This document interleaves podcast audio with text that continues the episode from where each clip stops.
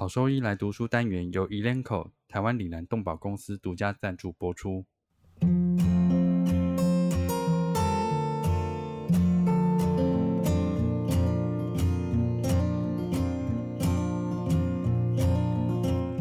欢迎收听超级好收益来读书，好读书，读书好，读好书，三日不读书，竞争一定输。眼睛太忙没时间念书，好收益来读书，用说给你听。我是兽医师林哲宇 Steven，我是兽医师肖慧珍。在这边，我们挑选十个有趣的文章主题，用说的方式帮大家读书。从七月一号开始，连续三个月，每周一的中午十二点准时更新。兽医师来读书喽！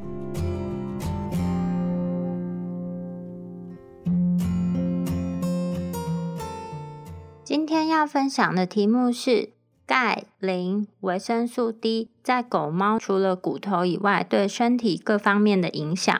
钙、磷、维生素 D 是狗和猫呢重要的必需营养素，所以呢，这些营养素是完整均衡饮食的一部分。大部分狗猫这些商品化的饮食，其实就提供了所需的钙、磷还有维生素 D。但是如果说是自制的饮食，可能就会造成这些营养素的缺乏，或是营养素不平衡。在全身各处其实都有钙和磷的存在，但主要是储存在骨骼组织当中。骨头的代谢和钙、磷的吸收还有保留，会受到维生素 D 以及饮食中其他矿物质浓度的影响。这些营养素的营养和代谢就会密切的影响到骨骼的健康，同时也会影响到动物的许多生理健康，不单只有影响骨骼而已。所以呢，这一篇主要是在探讨跟解释钙、磷以及维生素 D 在犬猫健康中作用的各种方面。这边第一个问题就是幼犬幼猫到底需不需要补钙，以及需要补充的量到底是多少？在回答这个问题之前，首先我们先来看狗猫它对于钙、磷、维生素 D 的营养需求。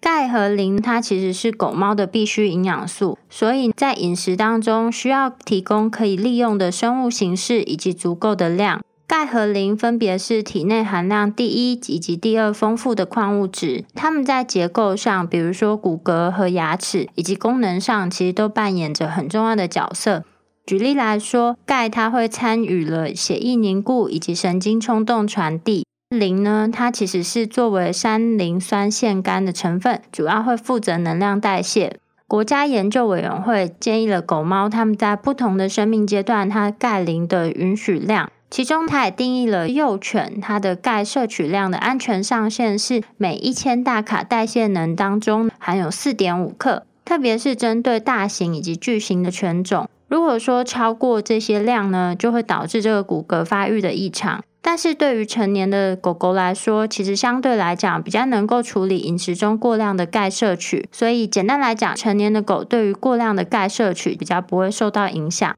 维生素 D 也是狗猫的必需营养素，但是其实我们从让狗猫照射阳光之后，再合成这个维生素 D 产生的量，其实是相对有限的。所以维生素 D 必须包含在狗猫所有生命阶段的完整均衡饮食当中。维生素 D 在钙磷的体内平衡扮演着很重要的作用，所以维生素 D 的缺乏和骨骼异常是有相关性的。但是目前其实还缺乏成年动物对于维生素 D 需求量的研究。目前的饮食建议是基于根据支持骨骼健康的量来估计这个维生素 D 的摄取量。现在已经有越来越多的研究支持证明，维生素 D 其实在身体其他方面扮演着重要的角色。因为维生素 D 的受体它会存在多种组织当中，所以未来的饮食建议可能会因为研究发表而会再有进行调整。钙、磷和维生素 D 在饮食中的来源是如何吸收，以及它们的生物可利用性。宠物食品当中的钙和磷可以从骨骼的原物料，比如说来自肉类或是鱼类提供；磷可以从肉类或是蔬菜的成分，比如说谷物类提供。虽然谷物当中的磷它可以以植酸盐的形式存在，但是和单位动物的其他形式相比，这种谷物中的磷它的生物可利用率相对是比较低。钙、磷这两种矿物质，它可以在饮食中作为磷酸钙盐一起提供，或是单独提供。钙、磷的可利用性会受到几个饮食因素的影响，比如说钙、磷的总量和彼此之间相对的比例。由于钙磷它们关系是密不可分的，所以在美国饮食控制官方协会 （AFCO） 的指南建议中，商品化的狗粮需要满足个体的要求，并且提供一比一的最低钙磷比和最大比例二比一的量。钙磷的生物可利用性其实会受到它们的形式啊以及来源所影响。在猫咪的研究数据显示，和骨头来源的饮食相比较，高可溶性的磷酸盐它会导致吸收增加，以及饭后的血清浓度增加，所以它可能会对磷的体内平衡产生一些负面影响，并且导致肾脏损伤。所以在猫其实就会避免给予高可溶性的磷酸盐。另外，在维生素 D 方面，饮食中的维生素 D 则是会以胆钙化醇、维生素 D 三以及麦角钙化醇、维生素 D 二的形式提供。那这分别是来自于动物以及植物成分，可以作为纯化的添加剂加入到饮食当中。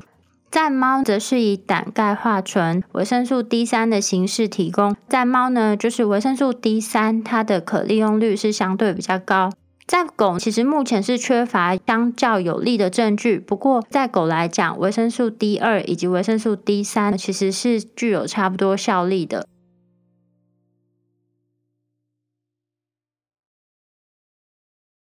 在骨骼发育以及骨骼健康方面，由于骨头它是钙磷的主要储存库，所以钙磷的代谢会受到相对体内平衡的影响。在生长过程中，这些营养素的不平衡就会导致严重的结果，造成骨折以及肢体变形，比如说变成内翻或是外翻的姿势，以及肘关节的不协调性。维生素 D 它会借由活化成骨细胞以及破骨细胞，在骨骼重塑以及骨头生长当中发挥关键的作用。在临床中，临床兽医师会透过营养评估、骨科检查、X 光片评估，以及确定血浆中钙、磷、副甲状腺荷尔蒙、降钙素以及维生素 D 代谢物的浓度，来区分造成肢体变形畸形的原因。另外一个常见的问题就是，如果说我们在验血的过程，血钙的数值正常，就能够排除钙摄取量不足吗？一个比较常见的陷阱就是，当我们看到血浆钙的浓度在正常范围的时候，就很容易下意识的去排除钙摄取量不足这件事情。但是要知道的是，就算是在饮食中钙摄取量不足的情况下，血浆钙的浓度经常它可能会落在正常范围里面，除非它的调节补偿机制是不足。血浆中的钙浓度，它会受到严格的调节，因为一旦发生低血钙的情况，就可能会立即产生有害的影响，比如说致命性的心率异常。通常，如果说长时间中饮食中的钙摄取量低，在 X 光片底下就可以看到这个骨头矿物质化减少、髓质区域的扩大以及皮质变薄，并且比较容易发生骨头断裂的情形。比较常见的就是嫩枝状的骨折或是柳条型的骨折。在这种情况下，副甲状腺荷尔蒙的浓度以及活性维生素 D 的浓度都会上升。有时候会出现钙和维生素 D 摄取不足的情况，通常这个会被称为全肉症候群 （Omit Syndrome）。这些病例可能会出现低维生素 D 的症状，比如说可以看到生长板变比较大，或是它的骨头以及软骨的矿物质化变少。在成年动物当中，在成纤维细胞生长因子二十三。Fibroblast growth factor twenty three 的影响之下，骨头会逐渐的脱矿物质化，并且被这个结缔组织给取代。很多时候呢，这些饮食有可能会造成高磷摄取，使得副甲状腺荷尔蒙的活性增加，造成更多的破骨细胞活化，使得整体的病理情况变得更糟糕。相反的，如果在磷摄取量过低的时候，就可能会导致这个副甲状腺荷尔蒙的浓度降低。在钙磷摄取充足，但是维生素 D 摄取不足的情况下，我们在 X 光片放射线学底下就可以看到变大的生长板以及骨头的矿物质化减少，副甲状腺荷尔蒙的浓度会上升，但是活性维生素 D 的浓度则会很低。为了防止高血钙症的发生，就会相对的增加降钙素的浓度。在生长期的动物，它可能就会使得破骨细胞的活性降低，让破骨细胞无法再透过皱褶边缘和基质接触。最后，破骨细胞的活性长期下降，就会导致骨生骨瘤或是内生骨赘。在 X 光片底下，我们就会看到，在垂直的区域就会出现一些不透明的云状物，而且在骨科检查的时候，我们对这个长骨就是 long bone 进行深部触诊的时候，就可能会出现一些疼痛反应。这些饮食失衡的治疗方式，主要就会取决于让他的饮食摄取正常化。在过程中，因为这些骨头可能会有疼痛反应，所以还是要配合止痛药物以及一些运动治疗。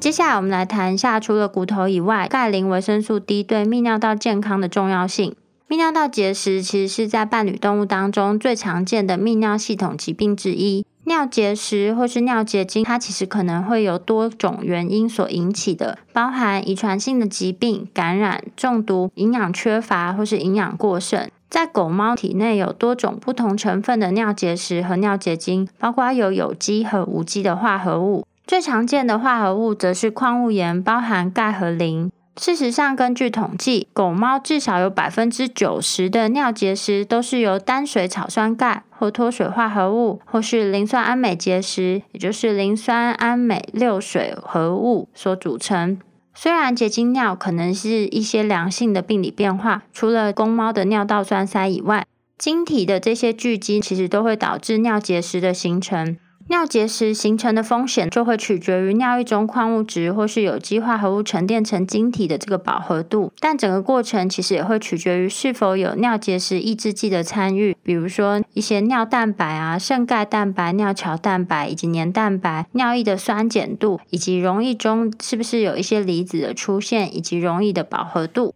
草酸钙尿结石、高血钙症或是任何其他的原因，都可能是狗猫形成草酸钙尿结石的一些危险因素。因为这些可能会导致高尿钙症。如果说在饮食中过度的限制磷的摄取，而且低于基本的需求量的时候，其实反而可能会增加罹患高血钙的风险。因为高钙磷比可能会让钙吸收增加，当磷摄取量变低的时候。作为钙磷排出调节剂的 FGF twenty three 则会减少，使得 one alpha 氢化酶的活性增加，导致维生素 D 的活性增加，进而就会增加肠道内钙的吸收，最后会使得高尿钙症变得更为严重。但是在正常的情况下，就算是钙的摄取量增加，狗猫也不会从尿液中排出大量的钙，因为钙的体内恒定它主要透过粪便排泄来调节，可能是因为饮食中钙吸收减少。另外也发现到，在饮食中增加钙的时候，不会显著改变尿中草酸钙的相对过饱和度。但是在高血钙症的情况下，钙的这个排泄分数会增加，导致高尿钙症。所以从以上的结果可以知道，高尿钙症不一定会在所有狗猫的草酸钙结石症里面看到，但是这是一个显著的危险因子。草酸钙尿结石有几种高敏感的好发品种，比如说小型的雪纳瑞。比熊以及西施具有草酸钙尿结石病史的狗，它比同品种的对照狗会有更多的尿钙排出，但是并没有增加尿中草酸钙的排出，或是明显看到高血钙症。虽然有病史的这些狗狗呢，它的血液中离子钙的含量是比较高。同样的，研究人员也发现到，在这些患有草酸钙尿结石症病史的狗，它们的骨转换标志物并没有增加。所以这就表示，在这些动物里面，我们所看到的高尿钙症，可能是因为肠道的钙吸收增加，或是肾脏当中钙渗漏的结果。在某一些情况下，为了促进尿液酸化而调配的饮食当中，它可能会含有一些酸化剂，比如说氯化铵。目前已经被证明可以增加尿钙的排泄。酸性尿液会对防止草酸钙晶体形成的尿结石抑制剂，例如柠檬酸盐或是尿黏蛋白，产生一些负面的影响。现在认为代谢性酸中毒，它可能会促进破骨细胞的活性，并且抑制成骨细胞的骨吸收和释放含钙的碱性缓冲液氢基磷灰石。骨转换的增加以及钙的释放，就会增加离子钙的浓度，造成高尿钙症以及增加草酸钙尿结石的风险。现在有一些饮食控制，比如说给予高纤维的饮食，其实已经被建议作为狗猫高血钙症管理的一个营养方法。但是有一些相互矛盾的证据显示，这个方法在临床上是不是真的有帮助，还需要一些进一步的研究。特别是已经有证据显示，这些可溶性的纤维可能反而会增加肠道内钙的吸收，因为某一些纤维的来源其实会具有相较比较高的草酸盐，所以我们在制定饮食计划的时候，一定也要考虑到这一点。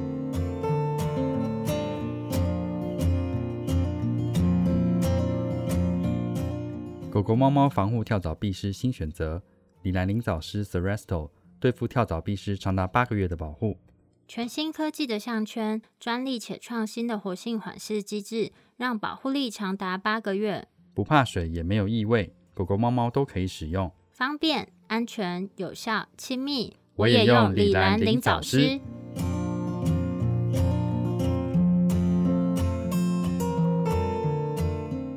磷酸氨镁尿结石，磷酸氨镁尿结石 （Struvide） 尿磷的排出量会受到磷的摄取量，就是数量啊，以及它的生物可利用性，以及钠、钙、镁的摄取量所影响。在饮食中增加磷的摄取量，并不会达到把狗猫磷酸氨镁的相对过饱和度增加到会产生结晶的数值。在高血磷症的情况下，增加的副甲状腺荷尔蒙，它会透过减少近端小管顶端膜上磷酸钠协同转运蛋白的表现，来促进肾脏内尿磷的排出。维生素 D 的活性形式骨化三醇，它则是会间接的增加尿磷排出，因为它会增加肠道中钠磷转运蛋白。就本篇作者的经验来看，目前其实是没有证据可以支持高血磷症的狗猫，它发生磷酸氨镁尿结石的机会就是更高。可能是因为就是高血磷症其实最常发生在肾脏疾病的猫身上，而且同时它具有其他相关的代谢并发症，比如说有过度稀释的尿液以及代谢性酸中毒。狗猫的无菌性磷酸镁尿结石可以透过减少磷镁蛋白质以及酸性尿液，就是 pH 值等于六或是更低的这些饮食来溶解这个磷酸镁尿结石。但如果是非无菌性的尿路结石，则会使用特定的抗生素治疗以及补充营养来溶解磷酸镁尿结石。尿液的酸碱度，它可能会受到饮食中阴离子还有阳离子平衡的影响。所以，当我们目的在降低尿液酸碱度的饮食当中，阳离子的含量，例如说钙、钠、钾的含量需要比较低。在磷酸盐、硫酸盐以及氯化物的含量，则是会相对比较高。另外，也可以添加酸化化合物的饮食来降低尿液的酸碱度，比如说添加磷酸蛋氨酸或是氯化铵。对于预防这个磷酸氨镁的结石，预防碱过量以及尿液的酸碱度，比相对矿物质的摄取量来说是更重要的。就我们可以透过饮食来预防无菌性磷酸氨镁尿路结石的复发，透过饮食来促进尿液稀释，达到特定的酸性 pH 值，并且减少磷和镁的含量。虽然透过饮食去改善这个尿路结石之后的整体复发率还不是很清楚。但是目前看起来，透过饮食控制是有帮助的。另外，也要解决就是感染的风险因素，比如说动物它是不是在泌尿道的解剖构造上有先天的异常啊，或是这个动物是不是有过度肥胖？那如果说有解剖上异常或是肥胖的问题，那就同时也要改善这两个状况，这些都能够帮助预防非无菌性的磷酸镁结石的复发。磷酸钙和碳酸钙的尿结石。磷酸钙和碳酸钙多半是磷酸氨镁结石或是草酸钙沉淀这些复杂性尿路结石的一部分。单纯的磷酸钙或是碳酸盐尿结石在狗猫其实并不是很常见。几种磷酸钙的化合物包含有氢基磷灰石、透钙磷石、白磷灰石以及磷酸八钙。那其中呢，氢基磷灰石和碳酸钙化合物是最常见的。在狗呢，很多时候其实是由细菌性的膀胱炎，它引起了一个碱性的尿液环境，最后才会造成结石。那磷酸氨镁结石也是。在其他情况下，比如说副甲状腺功能亢进导致的高尿钙症，或是高尿磷症，这个可能也会是危险因素之一。虽然我们在解决掉主要的原因，比如说副甲状腺功能亢进之后，这些结石有可能会溶解，但是多半还是需要物理性的方法来移除这些结石，比如说外科手术。在营养上来说，高生物可利用性的饮食当中，磷会增加猫咪的钙磷灰石的相对过饱和度。所以，如果说是这个磷酸钙或是碳酸钙尿结石的情况，因为它比较常见是由细菌性膀胱炎引起的碱性尿液环境下之后才产生，所以我们在解决主要的原因，也就是细菌性膀胱炎之外，目前其实没有针对这些结石有什么营养的预防策略。总之，就是钙磷化合物，其实在参与狗猫泌尿道沉淀的物质当中是最常见的。但是这些结石啊，就是发病的机制很复杂，并不是单纯只有因为饮食中的矿物质过量就会产生结石。所以，随着对于生理以及营养需求以及钙磷耐受性，我们有更多数据的累积之后，我们将更加了解到如何最好的利用营养预防以及管理这个狗猫的疾病。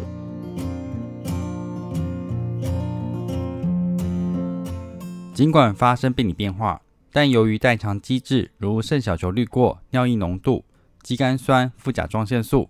PTH 和 FGF 二三等血清磷可能保持在正常参考范围内，因此仰赖增加的血清磷作为 CKD 的标的物或作为限制膳食磷的主要指示，具有重要的局限性。PTH 和 FGF 二三通常不包含在常规血液生化检验中，因此。临床兽医师可能没有办法意识到 CKD 患者发生的早期失调问题。FGF 二三和对称二甲基精氨酸的增加 （symmetric dimethylarginine） 是早期 CKD 肾小球滤过率降低的生物标的物，与老年肾前性淡血症猫相关。这些数据增加的时间表示正常磷代谢的改变发生在早期的 CKD，或甚至在猫咪的 CKD 之前。早期减少磷摄取量的潜在好处，目前是缺乏证据力的。然而，正常磷代谢的变化在晚期 CKD 的病患可以透过膳食磷的限制，如接近或低于可以接受的最低饮食要求来进行营养管理，因为这样可以减缓 CKD 的进展，并减少健康相关的并发症。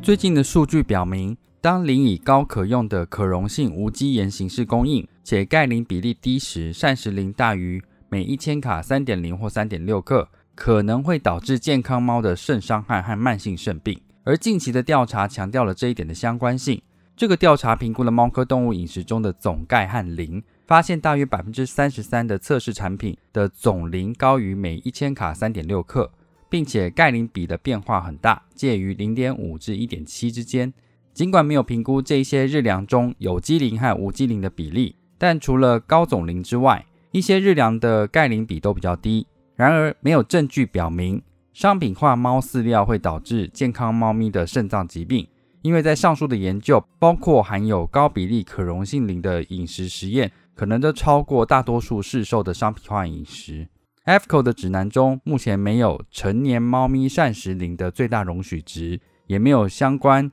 钙磷比或使用无机磷添加剂的指南，虽然需要更多的研究来确定安全最大值，但作者认为应该考虑过渡时期的限制。比较推荐的是钙磷比大于一的产品。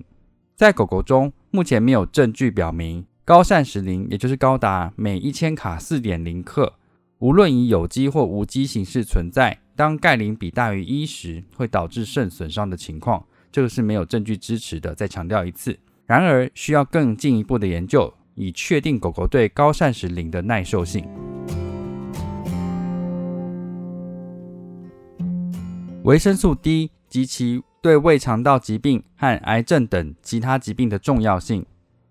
维生素 D 受体存在于多个器官中，例如小肠和结肠。除了在低血浆钙浓度的情况下，透过小肠中。主动细胞间运输来增加钙吸收的传统作用外，骨化三醇 （calcitriol） 也就是活性维生素 D，在胃肠道内还具有其他重要的功能。透过上调紧密连接蛋白 （tight junction protein） 的表现、刷状原酶的产生以及微绒毛的形成等，来维持胃肠道屏蔽的功能。而这些都需要骨化三醇。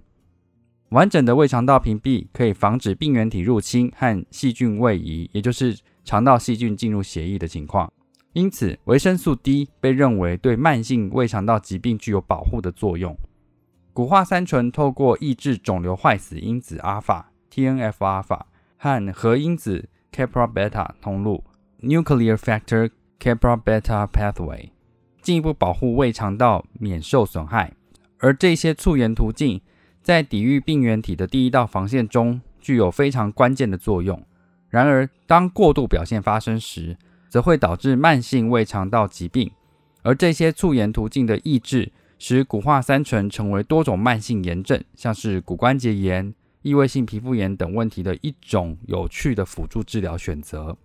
不过，目前为止，这些都缺乏对狗狗和猫咪的临床研究。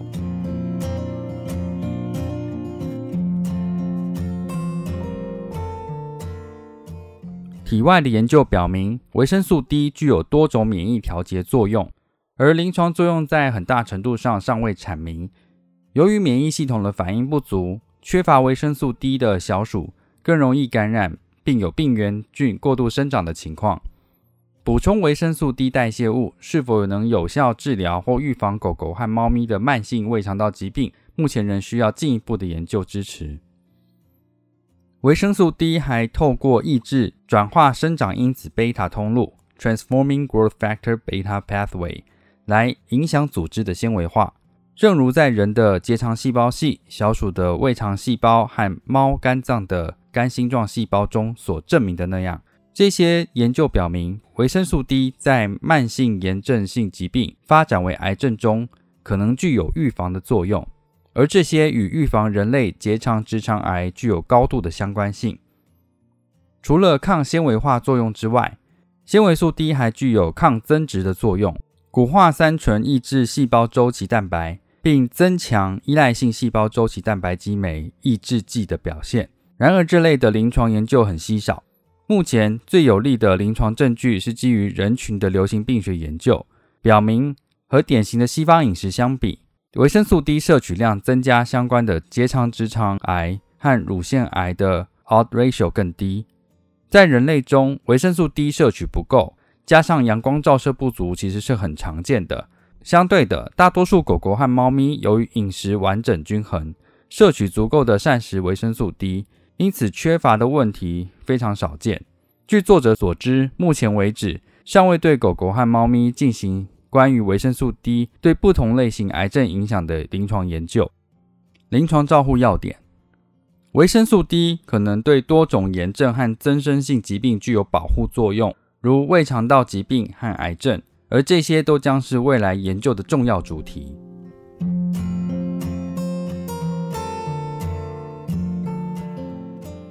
重点整理：第一点，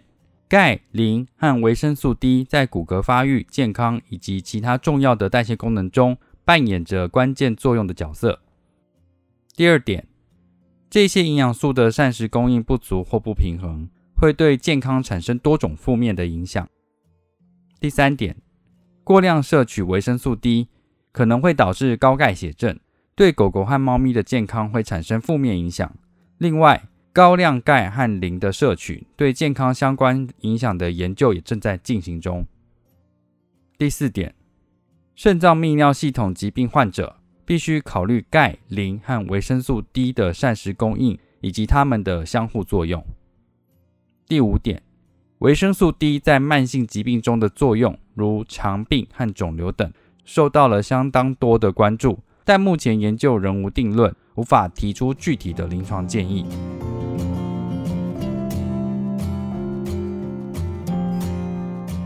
果说对我们分享的内容有兴趣或是有疑问的话，都可以上我们的网站，我们的网址是 triple w 打 wonder vet 打 com 打 t w，或是 Google 搜寻、FB 搜寻 Wonder Vet 超级好兽医，都可以找到我们哦。那我们的 Podcast 呢，就是在 Spotify 和 Apple Podcast 上面都有我们的节目，可以记得上去订阅及分享。那今天节目就到这边喽，拜拜。